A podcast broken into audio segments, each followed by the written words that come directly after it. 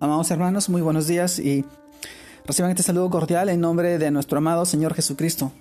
Y en esta oportunidad permítanme compartirles eh, la reflexión de hoy día, el cual se titula Únicamente Jesucristo. Y esto nos lleva a reflexionar en el pasaje que esta vez lo encontramos en el libro de Colosenses, capítulo 2, versículos del 8 al 10, que nos dice de esta manera, Mirad que nadie os engañe, por medio de filosofías y huecas sutilezas, según las tradiciones de los hombres, conforme a los rudimentos del mundo, y no según Cristo, porque en Él habita corporalmente toda la plenitud de la deidad, y vosotros estáis completos en Él, que es la cabeza de todo principado y potestad. Colosenses capítulo 2 versículos del 8 al 10. Amados hermanos, el tema de hoy día, el título de hoy día, únicamente Jesucristo. Y en este pasaje reflexionamos, y es que, ¿será que solo con creer y aceptar a Jesús en nuestra vida es suficiente para ser salvos y aceptados por Dios? Una pregunta que también tiene una respuesta. Y la respuesta es, para Dios, sí, pero para el hombre no. El ser humano, por naturaleza, es muy religioso. Lo que quiere decir que le gusta estar buscando algo o alguien a quien adorar o hacer obras para sentirse digno de recibir recompensa de aquello que adora. Y gracias a esto, a las filosofías de personas engañadoras, o a las tradiciones de los hombres, o tal vez a los rudimentos del mundo, estas ideologías que hoy observamos en, el mundo, en la sociedad, que vemos como hoy, hoy en día, hay un Dios para todo y para cada día, lo cual, lo cual también ha llevado a creer que se necesita de algo o alguien más aparte de nuestro amado Señor Jesucristo para nuestra salvación y bendición solamente Jesús.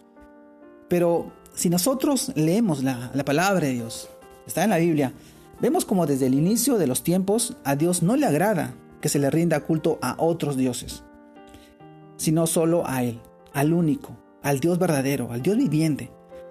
En el libro de Éxodo, capítulo 20, versículos del 3 al 4, en el Decálogo nos dice, no tendrás dioses ajenos delante de mí.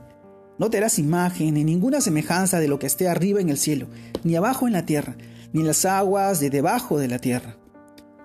Y esto también incluye a todo su ejército celestial.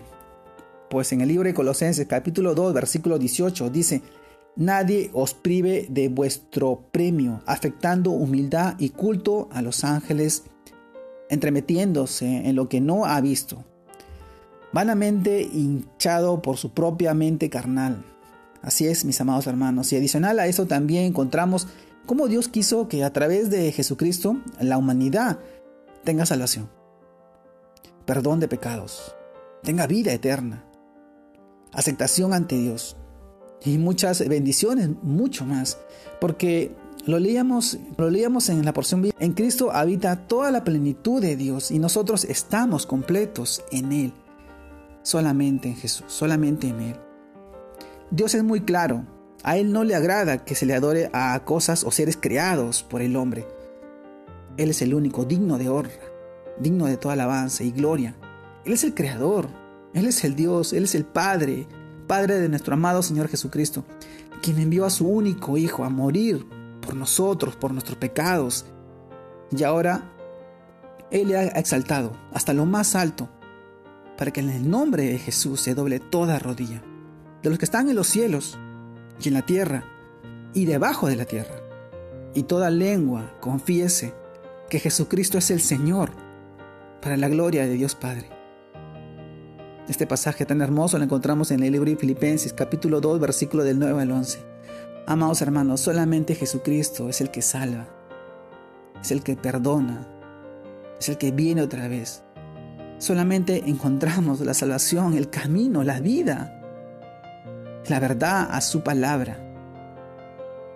Solamente Jesús es el que te puede dar la salvación en este día. Solamente tienes que hacer una oración, aceptándolo en tu corazón, haciéndolo tu Salvador, tu Señor, y permitir que Él pueda inscribir tu nombre en el libro de la vida y seas salvo hoy y siempre. Porque Él ama y te ama a ti y ama a las personas que están a tu lado y quiere lo mejor para ti quiere prosperarte, quiere restaurar, restaurarte, quiere darte todo, quiere darte sanidad, no solamente física, sino también espiritual. Él quiere que tú lo busques. Él está llamando a la puerta. Él quiere entrar y cenar contigo. Ser de bendición para tu vida. Y en este tiempo yo te animo. Te animo y te aliento a que tú puedas seguir firme en sus caminos, en su palabra, estudiándolo día tras día.